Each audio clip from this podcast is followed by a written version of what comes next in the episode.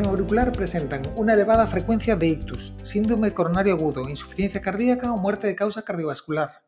Y es que a pesar de una adecuada anticoagulación, entre el 35 y el 50% precisan ingreso hospitalario o fallecen los 5 años siguientes al diagnóstico. Un aspecto controvertido en el manejo de estos pacientes es si resulta mejor restaurar el ritmo sinusal o basta con controlar la respuesta ventricular. Cuando los cardiólogos y otras especialidades clínicas implicadas en el manejo de estos pacientes nos planteamos esta cuestión, probablemente nos acordemos del estudio AFIRM, publicado en el New England en los primeros años del siglo XXI y que no mostró diferencias en la mortalidad entre ambas estrategias. Es cierto que en la época de la que hablamos, la única opción para la restauración del ritmo sinusal eran los fármacos antiarrítmicos, y probablemente sus efectos secundarios penalizaron el brazo de control de ritmo. Sin embargo, en los últimos años contamos con una nueva estrategia terapéutica, y es que la ablación con catéter se ha convertido en un recurso cada vez más seguro y con mayor efectividad en el control de ritmo, por lo que parece razonable incluirlo en esta ecuación. En el año 2019 se publicó el estudio Cabana, que mostró una mejoría en la calidad de vida con la estrategia de control de ritmo mediante ablación. Pero recientemente, además, hay estudios que parecen aportar un beneficio en cuanto a la supervivencia de nuestros pacientes. Pues bien, para actualizarnos en esta interesante cuestión, la Sociedad Gallega de Cardiología ha invitado a uno de los electrofisiólogos más relevantes en nuestra comunidad autónoma y sobradamente conocido por toda la audiencia, el doctor Javier García Seara es electrofisiólogo en el Hospital Clínico Universitario de Santiago. Buenas tardes, Javier. Gracias en primer lugar por aceptar nuestra invitación para arrojar luz en este controvertido tema. ¿Podrías hablarnos en primer lugar de estos estudios recientes donde se evalúan las alternativas invasivas para el control de ritmo? Buenas tardes, Emiliano. Pues efectivamente, primero muchas gracias por la invitación por estar aquí hablando de este tema que se ha vuelto eh, de actualidad después de mucho tiempo en que se había dejado abandonado. Eh, hay que recordar que hasta la publicación el año pasado del estudio East AFNET 4, ningún estudio había demostrado superioridad de la estrategia de control de ritmo respecto a control de frecuencia. Eh, este estudio que se publica el año pasado, vamos a repasarlo brevemente, randomizó en torno a 2.700 pacientes a una estrategia de control de ritmo precoz, es decir, intentar restaurar el ritmo sinusal lo más precozmente, con antiarrítmicos o con ablación, o bien un tratamiento estándar. Y el endpoint combinado era una variable que incluía mortalidad cardiovascular, ictus eh, y hospitalización por insuficiencia cardíaca o por síndrome coronario agudo. La sorpresa para muchos de nosotros es que al cabo de cinco años los pacientes que se habían randomizado al brazo de control de ritmo precoz tenían eh, una menor incidencia del endpoint combinado, básicamente en una reducción de mortalidad cardiovascular e ictus que los del tratamiento estándar. Y esto es la primera vez que ocurría en un estudio randomizado que comparaba estas estrategias.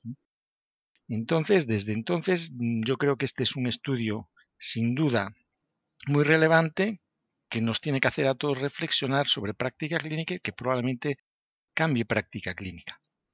Pero como tú decías, Emiliano, eh, hay muchos estudios, entre ellos el AFIRM, quizá el más importante de ellos, publicado en 2002, que no había mostrado este beneficio. La gran pregunta que nos hacemos todos es, ¿qué tiene East AFNET que no tiene AFIRM o qué se hizo diferente en ambos estudios? Y es una pregunta que todavía hoy está en el aire porque sabes que esta semana se está haciendo la semana de ritmo, es la reunión de la sección de arritmias, y John Cam ha hablado exactamente de este, de este mismo tema y muchas de las incógnitas todavía permanecen en el aire. Pero podemos decir brevemente tres aspectos que tenemos que tener en cuenta de aspectos diferenciales. El primero de ellos tiene que ver con la anticoagulación. En el estudio AFIRM se retiró la anticoagulación en muchos de los pacientes asignados a control de ritmo, con la idea de que por mantener el ritmo sinusal esta no era necesaria. Y esto ha sido una muy mala idea que ha penalizado. De hecho, realmente a los dos años de publicar AFIRM, se comunica un estudio de los factores independientes con valor pronóstico del estudio AFIRM y estar en ritmo sinusal y mantener el tratamiento con varfarina fueron dos de los factores más protectores respecto a la variable principal de AFIRM, que era un timing combinado, pero que inicialmente era mortalidad cardiovascular. Es decir, el tratamiento anticoagulante ha sido uno de los grandes errores en AFIRM que penalizó mucho al control de ritmo. Y digo que es uno de los grandes errores porque aunque han pasado 20 años, tenemos un estudio poco después de AFIRM con una metodología peor, basado en una base de datos administrativa de la provincia canadiense de Quebec, en la que se ve, así a más largo plazo, un seguimiento de 8 años y una mediana de casi 3, los pacientes en esa base de datos habían recibido una prescripción de fármacos de control de ritmo, tenían una incidencia menor de ictus que los pacientes que habían sido asignados a, eh, a unos fármacos para control de frecuencia. Y esto era así porque aquí sí que se mantuvo el tratamiento anticoagulante, que eso sí era un poco por debajo de lo que es actual en torno al 77%. Por tanto, este estudio, que repito, metodológicamente no es un estudio randomizado, sí nos quiere decir que el tratamiento anticoagulante ha sido muy importante en cuanto a las diferencias de AFIRM respecto a eh, lo que es IST. La segunda diferencia, yo creo que también fundamental, es el conocimiento de los fármacos antiarrítmicos que tenemos actualmente, es diferente al estudio AFIRM. De hecho, esto se ha recogido recientemente en un trabajo en el JARRIM de 2021. Sabemos que en IST hemos usado más beta bloqueantes, más calcio antagonistas, que esto beneficia a los dos brazos, menos digoxina, y hemos usado más flecaimida, más dronedarona, eh, más propafenona, menos amiodarona y más ablación con catéter. Entonces, este conocimiento mejor de los fármacos antiarrítmicos, ah, por cierto, y otros antiarrítmicos, entre los que se incluyen em, quinidina y sotalol, que son dos fármacos que se han usado mucho en el pasado, si vemos la tendencia, quinidina ya está prácticamente desaparecida, pero la tendencia de sotalol es una tendencia decreciente a lo largo de todos estos años. Es decir, usamos mejor los fármacos antiarrítmicos, conocemos mejor sus potenciales eh, efectos proarrítmicos y esto nos ayuda mucho. Recordar siempre en el manejo de los fármacos antiarrítmicos que prevalece la seguridad sobre la eficacia. Por tanto, esto lo hacemos mejor y es la segunda diferencia. Y la tercera diferencia es la ablación de la FA con catéter no existe en AFIRM y sí existe en ISTAFNET. ¿Cuánto puede ser relevante esto último? Pues esto es una controversia. Inicialmente se le ofreció al 8% de los pacientes, al cabo de los dos años tenían casi el 20% del grupo de control de ritmo y en el grupo de manejo eh, estándar eh, a los dos años un 7%. Quizá no sea una diferencia extraordinaria, pero lo que sí pone de manifiesto es que tenemos una herramienta, que es la ablación de FA, que es segura, quitando las complicaciones agudas, que no son despreciables y que tenemos que considerar, pero que es segura a medio largo plazo. Y yo creo que estas son las tres diferencias principales de AFIRM e IST. Hay una cosa que hay que tener en cuenta, que seguro que ya la estás pensando, Emiliano, y es IST recogió pacientes con un perfil muy claro de filación auricular, de la filación auricular de una duración menor de un año y la mediana de inclusión fue de 36 días. Realmente podemos decir que pocos enfermos de nuestra práctica clínica pueden encajar ahí en este grupo de IST. Esta es una de las críticas que ha recibido eh, el estudio y otra que, está un poco en, discusión es que se permitió la inclusión de pacientes en los que no estaba claro el perfil temporal de la FA que eran aquellos pacientes, por ejemplo, que iban a una consulta de neurología porque tenían un ictus y alta posibilidad de tener FA y se descubría FA en un electro, o en una consulta de endocrinología por diabetes se descubría un FA. No sabíamos cuánto tiempo habían estado en FA, si era menos de un año o no, no lo sabíamos. Estos pacientes fueron incluidos en IST. Pero yo pienso que si estos pacientes, que pueden tener una duración mayor, eh, no han penalizado en el endpoint principal, casi refuerza la posibilidad de que el, perfil temporal no sea la clave. Y recientemente este dato que doy es apoyado por una publicación también en Harrim de 2021 que nos dice que cuando en estudio AFIRM nosotros clasificamos a los pacientes en los de más de seis meses de duración de FA y menos de seis meses, no hubo en el análisis multivariante diferencias en la variable principal de AFIRM. No la hubo. Y sin embargo, en ese análisis que es de 2021, estar en control de ritmo fue un factor pronóstico negativo para la mortalidad global. ¿Qué apoya esto? Que no es tanto el perfil temporal como las diferencias, sobre todo en el tratamiento, que teníamos en el año 2002, cuando se publica FIRM, y en el año 2021, cuando tenemos sobre todo una herramienta muy, muy importante que es la ablación con catéter. Entonces, Javier, ¿tú crees que esto va a hacer cambiar las guías de práctica clínica? Yo creo que IST es un estudio para, para reflexionar. La inercia eh, clara es porque lo tenemos asimilado desde hace muchos años que no existe una diferencia pronóstica entre control de ritmo y control de frecuencia. Pero quizá esto es un concepto un poco equivocado. Y lo que sí, por datos indirectos, sabemos que es mejor estar en ritmo sinusal que estar en fibrilación auricular.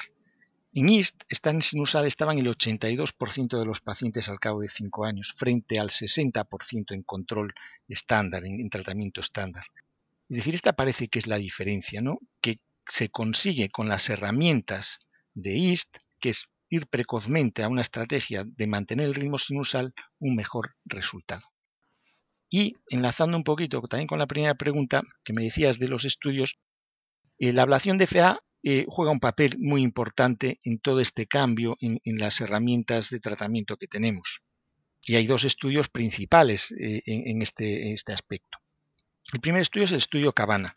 Sabes que este estudio ha sido muy comentado, es muy polémico porque es un estudio en el que se randomizan pacientes con fibrilación auricular y factores de riesgo cardiovascular a ablación de FA o bien a tratamiento farmacológico, eh, en el que podían ser fármacos eh, antiarrítmicos de control de ritmo o de control de frecuencia. Inicialmente muchos fueron a control de frecuencia. Bien, el estudio es un estudio, como todos sabemos, neutro, en cuanto a no hay diferencias en mortalidad entre, entre ambos brazos. Eh, a mí me da un poco de pena porque este estudio creo que aquí se dieron varias circunstancias muy negativas. La primera es un estudio que se planteó muy tarde, cuando ya la ablación de fe estaba muy generalizada y era muy complicado reclutar pacientes, por eso se tardó mucho en la inclusión. El segundo aspecto es que se cambió la variable principal a mitad del estudio. Inicialmente era un estudio de mortalidad, de, de, valorar diferencias en mortalidad. Como los endpoints estaban siendo muy bajos, se planteó que aumentando los componentes de una variable principal, mortalidad, ictus incapacitante, sangrado mayor, parada cardíaca, etc., se podía reducir el, el, seguimiento y sobre todo reducir la N. Y redujeron en mil pacientes la N.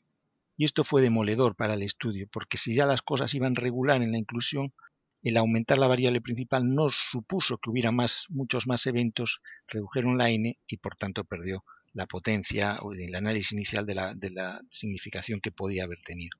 No fue tanto un problema del crossover, que todo el mundo piensa. Inicialmente hicieron muy bien, pensaron que había un 25% de entrecruzamiento y hubo un 27%.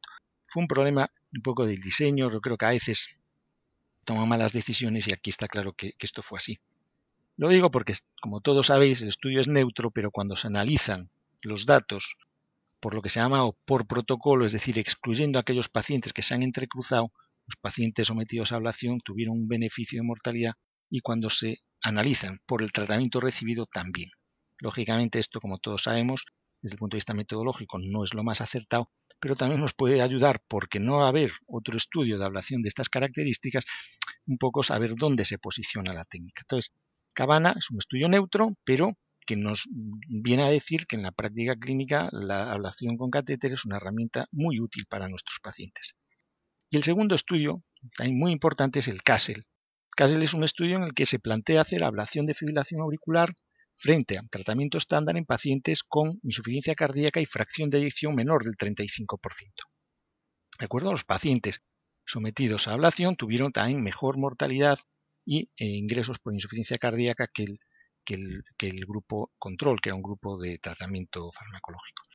Este estudio es muy importante porque pone un poco el foco en estos pacientes, pero todavía no está claro exactamente qué pacientes con insuficiencia cardíaca eh, se benefician más de un tratamiento de ablación que, que es un tratamiento invasivo, como comentabas, y que en algunos pacientes puede tener un resultado malo. Pues a veces nosotros cuando hacemos la ablación y ya vemos el mapa de voltaje de algunos de estos enfermos, sabemos ya que estamos con una expectativa de tratamiento de éxito baja. Eh, ¿Qué podemos decir del, del CASEL? Que disgusta. A mí me disgusta mucho el CASEL, que solo incluyó uno de cada diez pacientes reclutados. Es cierto que los motivos fueron varios, incluso algunos por el tipo de desfilador, etc. Pero esto genera como un cierto sesgo de inclusión Y eh, otro, otro estudio también muy importante de ablación que acompaña al CASEL es el del subgrupo del Cabana de insuficiencia cardíaca que también demostró un beneficio pronóstico en estos pacientes, con una salvedad, que la mayor parte de los pacientes con insuficiencia cardíaca en Cabana tenían la función sistólica preservada y este es de los pocos tratamientos en pacientes con función preservada que han tenido un beneficio pronóstico. Yo creo que eh, sí que eh, eh, habría que focalizar en este resultado del subestudio del Cabana porque me parece que tiene una gran relevancia clínica. Entonces, bien, respecto a insuficiencia cardíaca, decirte que todavía el perfil de enfermos no lo conocemos del todo bien, en mi opinión, son los enfermos en los que hacen FA insuficiencia cardíaca de forma concomitante o que la FA preceda la insuficiencia cardíaca los que más se benefician del tratamiento de ablación. Bueno, la verdad es que has desgranado perfectamente todos estos estudios y, has aportado un montón de información sobre, sobre y datos, ¿no? que son muy interesantes. Pero un poco para la, la gente, los clínicos que no son tan electrofisiólogos, tú, en tu experiencia, ¿a quién crees que deberíamos ofrecer control de ritmo? Pues a ver, si tú me dices lo que, lo que a mí me parece que va a pasar, a mucha más población de la inicialmente prevista. Sabes que en las guías de práctica clínica del año pasado se comentan pues una serie de factores que favorecen el escoger un control de ritmo. Los pacientes jóvenes que no tienen cardiopatía con duración de FA eh, más corta, que pues que tienen una aurícula que no está muy dilatada, que no tienen fibrosis, etcétera, ¿verdad? Pero sin embargo, el estudio EAST que nos dice que quizá si hay un beneficio pronóstico de una estrategia, sobre todo precoz, en una FA no muy de no gran duración, un año es un poco lo que nos dice que, que pueden clasificar estos pacientes, entonces deberíamos ir en más pacientes a una estrategia inicialmente de control de ritmo. Em, yo creo que este, esto es un debate, además va a ser realmente difícil porque hay una inercia de, 20 años, ¿no? más avalada por estudios clínicos negativos. Entonces, yo creo que es muy importante, una vez publicado el estudio IST, también que se vayan analizando subgrupos o tener más información del estudio clínico. Yo creo que esto lo veo muy, muy relevante porque, repito, es un estudio que va a la inversa de otros muchos que se han hecho a lo largo de muchos años y tendremos que saber por qué tenemos estos resultados mejores en el estudio IST. Pero a tu pregunta, más pacientes a control de ritmo. Sí, Javier, pero digo que es verdad que, es, que en parte es la inercia de tantos años, desde el estudio de AFIRM, casi 20 años, de, no intentar buscar el ritmo, el control de ritmo, pero también es verdad que, que, nuestro sistema sanitario a lo mejor no puede asumir tantísimos pacientes, ¿no? dado, que, dado la elevada prevalencia de la FA en nuestra población y el previsible crecimiento en los próximos años. ¿Cómo crees que se puede encajar esto en el futuro? Digo, a lo mejor habrá que seleccionar mejor a los pacientes, no ofrecérselo a todos. Eh, no sé, no sé qué, estrategia crees tú que puede ser útil en nuestro caso, ¿no? en, nuestro, en nuestro medio en nuestras condiciones. Hmm. Mira, te comento, hace yo creo que tres años, una conferencia de Josep Brugada en un congreso europeo decía que le ofrecemos terapia de ablación con catéter al 4% de los pacientes potencialmente candidatos. Y esto era antes de que hubiéramos asimilado todos los estudios, Castle, Cabana es un estudio neutro, ¿no? pero todos estos estudios de insuficiencia cardíaca. Yo creo que la ablación con catéter eh, se tiene que convertir en una terapia generalizada, eh, que como tú bien dices hay que individualizar eh, conociendo la expectativa de éxito antes del procedimiento en lo más que podamos, ¿no? Pero, por ejemplo, en los pacientes con insuficiencia cardíaca, esto que os decía de aquellos pacientes que eh, hagan insuficiencia cardíaca concomitantemente con la fibrilación auricular, en el que el componente de taquicardiomiopatía es altamente probable, o que hagan fibrilación auricular primero y al poco tiempo insuficiencia cardíaca, este grupo de pacientes en el que la arritmia juega una parte importante en la disfunción sistólica, yo creo que debe ser una alternativa de primera opción. Y esto lo refleja otro estudio que se llama estudio cámara y es una de las cosas más claras que quizá esto sí lo podemos implementar porque esto sí que no son tantos pacientes. Respecto a modelos de organización sanitaria, pues esto es mucho más complejo, mucho más complejo. Eh, sí es cierto que yo creo que vamos un poco por detrás ya en estos momentos en cuanto a organización de lo que deberíamos tener. Deberíamos tener pues ya eh, probablemente más laboratorios o al menos laboratorios que trabajaran más tiempo para ofrecer este tratamiento a todos los pacientes que lo necesitan. Pero en todo caso, esto es una labor de todos, de cardiólogos, pero también de, gestores, ¿no? de darse cuenta que esta es una muy buena oportunidad de tratamiento que en algunos casos tiene un beneficio pronóstico, es decir, de mejorar supervivencia, en otros una mejoría de calidad de vida, como comentabas tú al principio, y que tenemos que adaptarnos a ello. También te digo, cuanto más rutinarios sean estos procedimientos, es mucho más fácil hacerlos y, ¿sabes? Y, todo como que es un engranaje mucho más habitual en los laboratorios de electrofisiología actuales. Hay que adaptarse a esta nueva situación. Esto viene para quedarse, va a haber un volumen mucho más grande y debemos adaptarnos a ello. Y por último, una cosa que también es controvertido, genera dudas. ¿Cuándo se le debe ofrecer a un paciente que esté asintomático?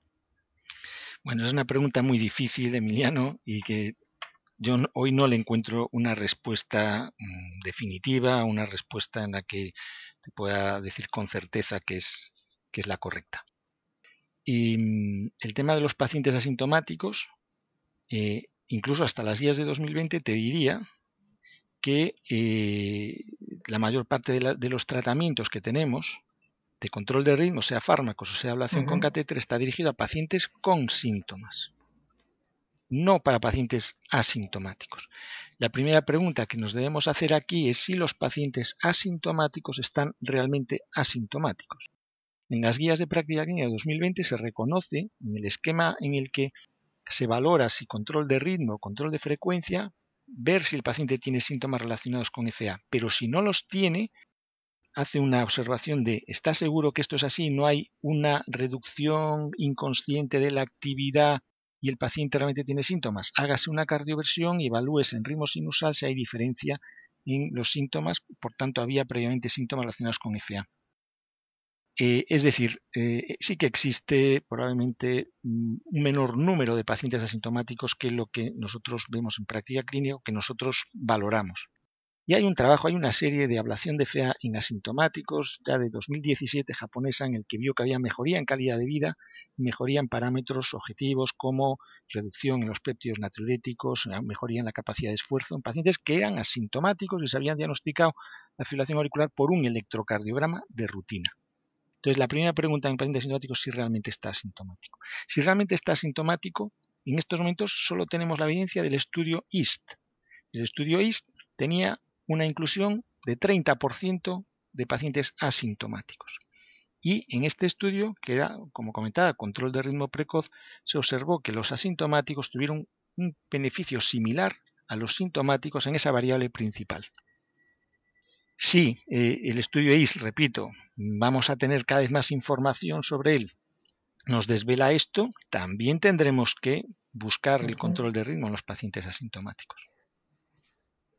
Pero ya te digo, esto no es una respuesta única. El estudio EIS es un único estudio. Hace un año tenemos que madurarlo, tenemos que sacar más información. Yo espero que poco a poco vaya llegando mucha más información. Ha sido un estudio muy, muy serio, dirigido desde investigadores y vamos a tener yo creo que información en este año, en el europeo de este año, información que nos va a ir ayudando en todas estas preguntas. Pero estamos asistiendo a un cambio, ¿eh? mismo lo has comentado, un cambio en cómo nos vamos a enfrentar a estos pacientes con fibrilación auricular y así pocos y pocos síntomas. Bueno, la verdad es que muchas gracias por, bueno, por aportarnos toda tu experiencia y actualizarnos en esta patología que realmente es tan frecuente en nuestra población, ¿no? Es decir, que es del interés de absolutamente toda nuestra audiencia. Entonces, para finalizar, te damos paso para que te despidas de la audiencia, si quieres, con unas palabras o lo que tú consideres.